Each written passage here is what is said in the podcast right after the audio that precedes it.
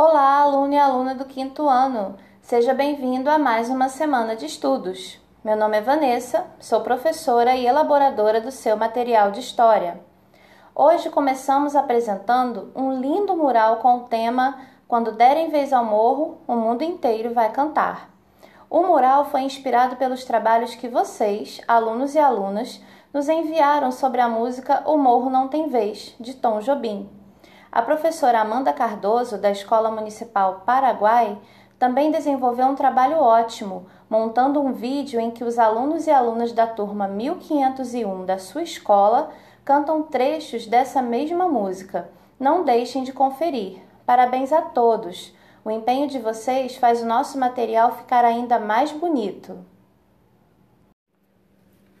Como você já sabe, estamos desenvolvendo nosso material inspirados pelas músicas de Tom Jobim. A música de hoje é Eu Não Existo Sem Você e falaremos sobre o Dia Nacional de Luta da Pessoa com Deficiência. Vamos aprender um pouco mais sobre esse tema? Então vamos lá! Esta data é celebrada desde 1982 pelos movimentos sociais que lutam pelos direitos das pessoas com deficiência e foi estipulada em lei no ano de 2005. O dia em que o comemoramos, 21 de setembro, foi escolhido por coincidir com o início da primavera, estação que representa o renascer das plantas, flores e frutos. Esse sentimento de renovação simboliza a reivindicação social por cidadania e inclusão das pessoas com deficiência na sociedade, de forma plena e respeitosa. E quais direitos são esses? Citamos alguns nos quadros da proposta da nossa atividade: ser respeitado, acessibilidade, igualdade de oportunidades de trabalho, educação inclusiva e o direito a atendimento especializado de saúde.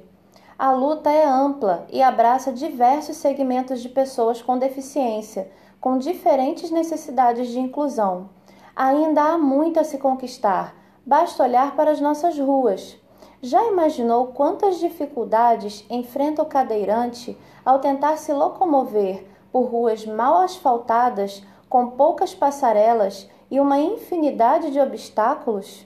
Deficientes são, na verdade, os espaços e lugares das nossas cidades, pois não conseguem atender a todos com igualdade de direitos. A conscientização parte de cada um de nós, adultos e crianças. Daí vem a nossa proposta de exercícios. Vamos juntos plantar as sementes e colher os frutos de uma sociedade mais justa para todos, especialmente nesta data para as pessoas com deficiência. É sempre bom poder falar com vocês. Espero que tenham gostado e que aproveitem o tema para discutir este assunto tão importante com a família e os amigos. Fiquem em paz e com saúde. Até a próxima!